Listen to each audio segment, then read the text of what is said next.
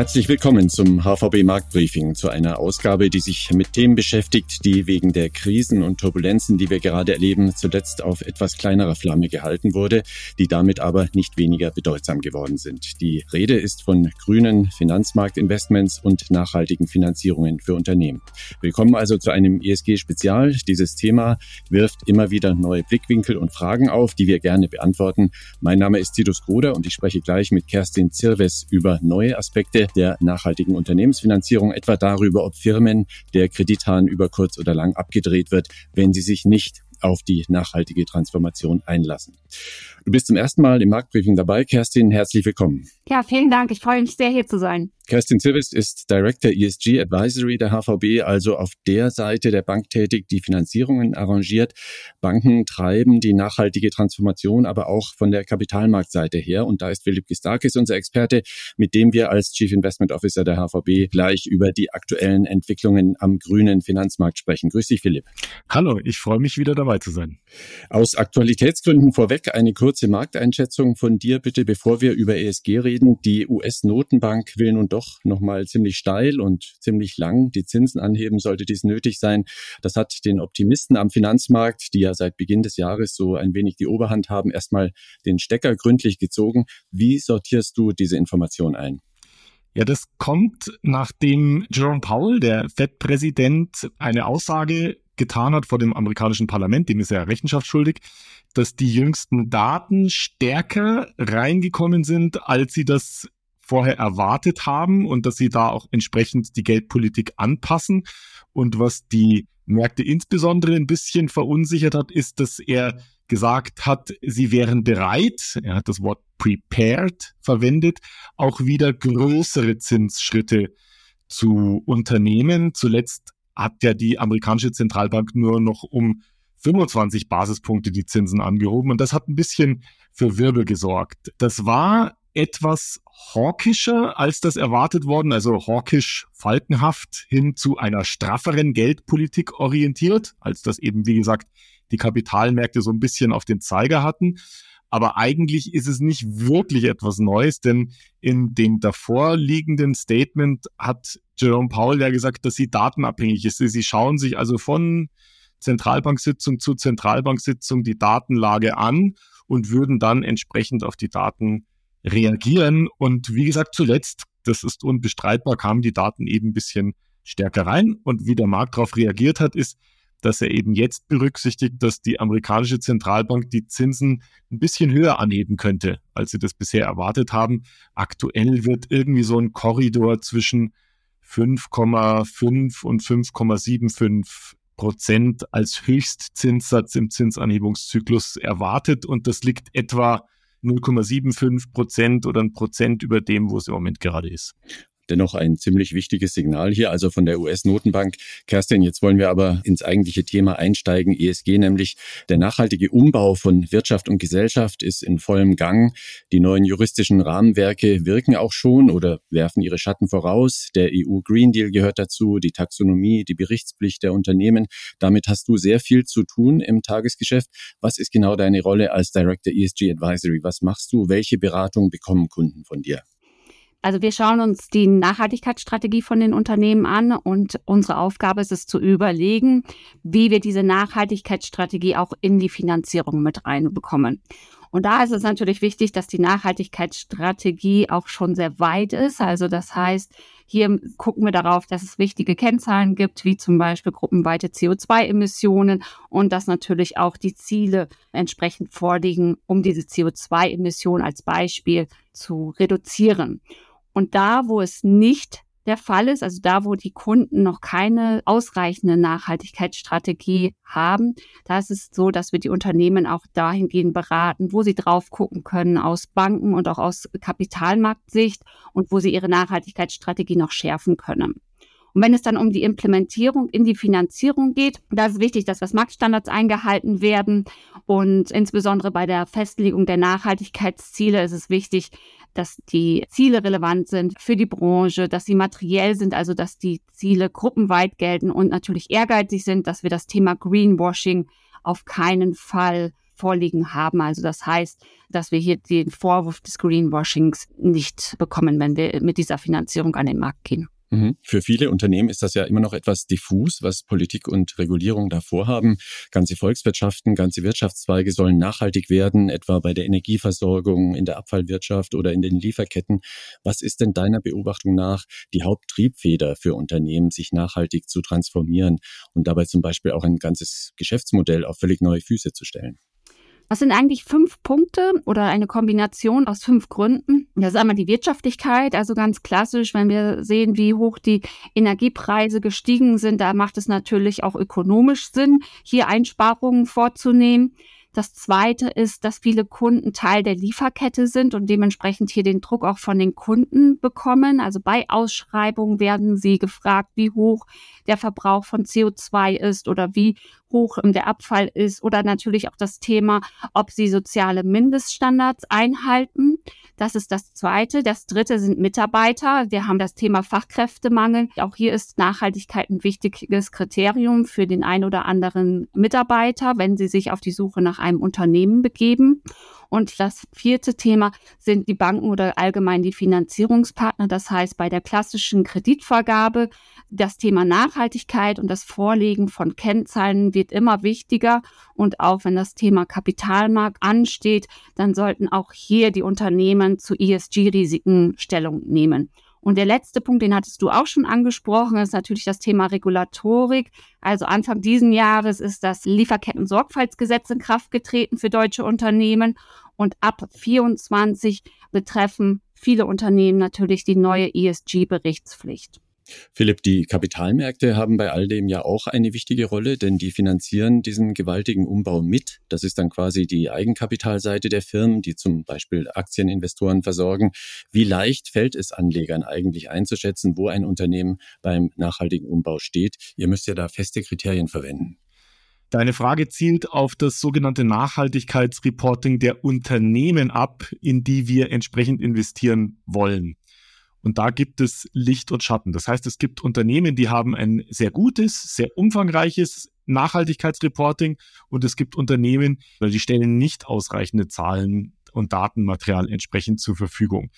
Das kann daran liegen, dass die Unternehmen diese Zahlen nicht zur Verfügung stellen wollen. Das kann aber auch daran liegen, dass es ein großer Aufwand ist für die Unternehmen, diese Daten überhaupt erstmal zu messen, bereitzustellen und dann entsprechend äh, zu berichten. Dieses Zahlen- und Datenmaterial ist aber für uns auf der Anlegerseite sehr, sehr wichtig, denn es stellt eben die Datenbasis dar, aufgrund derer wir eben Anlageentscheidungen entsprechend treffen. Und auch darauf zielt ja ein Teil der Regulierungsmaßnahmen der Europäischen Union ab, dass eben Unternehmen verpflichtet sind, Daten zur Verfügung zu stellen, die es uns als Anleger leichter machen, entsprechende Entscheidungen zu treffen. Da sind wir allerdings noch ganz am Anfang dieser entsprechenden Entwicklung und da muss doch einiges geschehen. Also einfach gesagt, die Datenqualität und die Datenverfügbarkeit für entsprechende Anlagestrategien im nachhaltigen Bereich, die kann sich noch deutlich und die muss sich auch noch deutlich verbessern. Mhm. Nun gibt es ja mittlerweile eine Menge grüner Fremdfinanzierungslösungen. Äh, nochmal zur Erinnerung, da bekommen Firmen einen Zinsnachlass, wenn sie Kredit aufnehmen und in die Nachhaltigkeit ihrer Firma investieren. Kerstin, gib doch mal ein konkretes Beispiel aus der Praxis, an dem man sieht, welche Vorteile so etwas hat und wie dieser Mechanismus funktioniert. Wenn man jetzt sich die grünen Anleihen anschaut, also grüne Anleihen sind solche Anleihen, die dazu dienen, grüne Projekte zu finanzieren oder refinanzieren, dann ist es so, dass wir hier sehen, dass diese grünen Anleihen stärker nachgefragt werden als konventionelle Anleihen. Und das wiederum bedeutet, dass das Orderbuch größer ist von den Anleihen und das führt dazu, dass die Kreditmarge, der Credit Spread niedriger ist im Vergleich zu Anleihen. Man muss natürlich immer so ein bisschen schauen. Es hängt vom Unternehmen ab, es hängt von der Marktlage ab. Aber verschiedene Untersuchungen haben gezeigt, dass hier der Preisvorteil ungefähr fünf Basispunkte sind. Das bedeutet, auf eine Anleihe von einer Milliarde ist das eine Zinsersparnis von einer halben Million pro Jahr. Und das kann sich natürlich schon sehen lassen. Ganz ordentliche Summe. Die Firmenkunden von Kerstin bekommen grüne Kredite und grüne Anleihen, wenn sie entsprechende Daten haben. Das haben wir gerade gehört, Philipp. Ihr investiert auch in solche grünen Anleihen, beziehungsweise deine Kunden tun das als Investoren und Investorinnen. Wie geht das in der Praxis bei festverzinslichen grünen Investments? Ist das leichter zu machen als bei Aktien? Wie wählt man da aus? Die Nachhaltigkeitsinvestmentstrategien auf der festverzinslichen Seite sind deutlich weniger, sage ich mal, stark entwickelt, als es auf der Aktienseite der Fall ist. Und das hat vielfältige Gründe. Das hat unter anderem auch ganz, ich sage jetzt mal, banale technische Gründe. Nehmen wir mal so Nachhaltigkeitskennzahlen wie zum Beispiel den sogenannten Carbon Footprint, also wie viel CO2 ein Unternehmen emittiert. Dann geht man typischerweise so vor, dass man eben misst, berechnet, wie viel Gesamtvolumen CO2 ein Unternehmen für die Produktion seiner Güter emittiert und dann dividiert man das zum Beispiel durch die Anzahl der ausstehenden Aktien und dann hat man sowas wie einen Carbon Footprint je Aktie und ein Portfoliomanager kann dann eben sagen, okay, wenn ich so und so viele Aktien gekauft habe, dann habe ich mir sozusagen so und so viel Tonnen Emissionen zu eigen gemacht. Aber wenn ich jetzt diese Zahl nur auf das Volumen der Aktien, der ausstehenden Aktien beziehe, äh, wie bekomme ich dann die festverzinsliche Seite mit rein? Jetzt könnte man natürlich hingehen und könnte sagen, okay, nehmen wir das auf die Anzahl der Aktien und auf das Volumen an ausstehenden Bonds, wäre eine Möglichkeit, das zu tun. Aber das ist halt eben nicht wirklich standardisiert, da vorzugehen. Also das heißt, alleine die Projektion der Kennzahlen dann auf die festverzinsliche Seite ist schon kompliziert. Und dann ist es eben auch noch so, dass es auf der festverzinslichen Seite Unternehmen gibt, die Anleihen emittieren, die aber keine Aktien ausstehend haben, die also in diesem Sinne keine, ja, ich sage jetzt mal öffentlich gelisteten Unternehmen sind, deren Berichtspflichten sind anders, die veröffentlichen deutlich weniger Kennzahlen als börsengelistete Unternehmen und auch da wird es dann unter Umständen schwieriger an Zahlen ranzukommen. Man kann sich jetzt damit behelfen, so wie du das gesagt hast, dass man eben sich grüne Anleihen genauer anschaut. Aber der Markt für grüne Anleihen, der ist natürlich noch sehr eingeschränkt und klein. Das heißt, wenn ich mich jetzt nur grünen Anleihen bediene, dann bekomme ich möglicherweise keine vernünftige Diversifizierung hin, weil ich eben nicht grüne Anleihen aus allen Branchen, aus allen Segmenten, aus allen Laufzeitspektren bekomme, wie das eben für den Gesamtmarkt der Fall ist. Und was noch mit hinzukommt, ist, es gibt gerade bei den grünen Anleihen in Europa für uns private Investor einen wichtigen Konkurrenzinvestor, nämlich die Europäische Zentralbank, die auch weiterhin gesagt hat, dass sie in dem Markt für grüne Anleihen als Käufer auftreten wird. Und das führt dazu, dass die Europäische Zentralbank den Markt ziemlich leer kauft und es eben schwierig ist, da entsprechend Material zu bekommen. Das heißt, der Markt ist auch nicht übermäßig liquide und es kann sein, dass die Konditionen, zu denen man dann investieren kann, auch nicht übermäßig attraktiv sind. Mhm. Es gibt ja etliche Risiken, die auf Unternehmen lauern, was die nachhaltige Transformation angeht. Plötzlich ist man als Firma bei Investoren nicht mehr richtig vermittelbar, wenn man nicht rechtzeitig die Weichen gestellt hat und eine Nachhaltigkeitsstrategie umsetzt. Wie ist das denn bei Firmenfinanzierungen, Kerstin? Wenn immer härtere grüne Maßstäbe angelegt abgedeckt werden, bekomme ich dann als Firma ohne Nachhaltigkeitsstrategie bald keinen Kredit mehr. Muss man sich das so vorstellen? Ich glaube, da muss man auch nochmal aus der Bankensicht kommen. Also die Banken sind vom Gesetzgeber und von den Aufsichtsbehörden verpflichtet, die Portfolien aktiv nachhaltiger auszurichten und die ESG-Risiken, die in dem Kreditportfolio stecken, zu bemessen und zu bewerten. Und das ist ganz klar. Also Unternehmen, die nicht wissen, wie viel Treibhausgasemissionen sie haben und auch dementsprechend nicht die Risiken kennen, die sich zum Beispiel durch erhöhte Steuern auf fossile Energieträger ergeben. Da ist natürlich so, dass hier gewisse Risiken erhöht sind. Und alle Unternehmen, die darauf keine Antwort haben, können hier weniger Aussagen zu ihrem Risiko geben. Und das führt natürlich dazu, dass die Banken hier vermehrt nachfragen müssen. Aktuell bedeutet das noch keine mangelnde Kreditfähigkeit, aber der Druck wird sich erhöhen, weil, wie gesagt, die Banken hier verpflichtet sind, Daten zu liefern von ihren Kreditportfolien.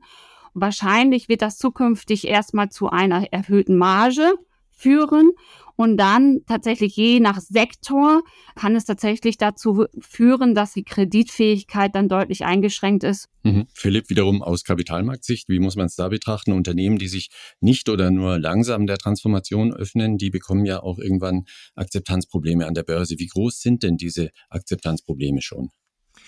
Für Nachhaltigkeitsstrategien sind diese Akzeptanzprobleme tatsächlich groß. Man muss ja unterscheiden. Es gibt nachhaltige Strategien und es gibt auch klassische Anlagestrategien.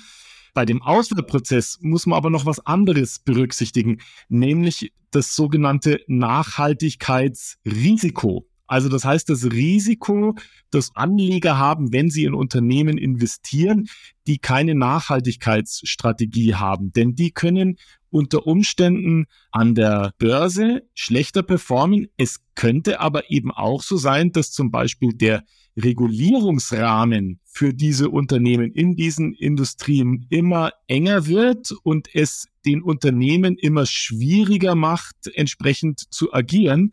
Und wir als Portfolio-Manager müssen dieses Risiko natürlich auch äh, entsprechend adressieren. Also man könnte das zum Beispiel so als das Risiko von sogenannten Stranded Assets, also gestrandeten Vermögensgegenständen benennen. Also wenn ich jetzt in ein Unternehmen investiere, dessen Geschäftsgrundlage zum Beispiel aufgrund von Nachhaltigkeitsregulierungen in fünf bis zehn Jahren nicht mehr gegeben ist, dann muss ich alleine schon aufgrund von Risikogesichtspunkten hier mit der Anlage vorsichtig sein. Also ja, das Ganze spielt eine gewisse Rolle und es spielt natürlich insbesondere für sogenannte Nachhaltigkeitsstrategien eine große Rolle, aber es spielt natürlich auch aus Finanzrisikogesichtspunkten eine Rolle und es kann durchaus sein, dass wir in der Zukunft Unternehmen, die keine Nachhaltigkeitsstrategie entsprechend entwickeln, alleine auch deswegen nicht bevorzugt investieren oder vorsichtig betrachten, weil sie eben dieses Risiko haben, bergen, ein gestrandeter Vermögenswert sein zu können, also die Geschäftsgrundlage dieser Unternehmen möglicherweise in Zweifel gezogen wird. Lasst uns deshalb nochmal abschließend die Berichtspflicht, die da ja auf Unternehmen zukommt, unter die Lupe nehmen. Da wird man viele, viele Daten liefern müssen als Firma, die zeigen, wie man also zum Beispiel CO2 einspart, wie es mit der Lieferkette aussieht, ob schon Gehältergleichheit da ist, wie viel Plastik man schon recycelt und, und, und. Kerstin, ein paar zehntausend Firmen werden da allein in Deutschland berichtspflichtig. Was heißt diese EU-Richtlinie, die abgekürzt wird, CSRD, ganz konkret für Firmen?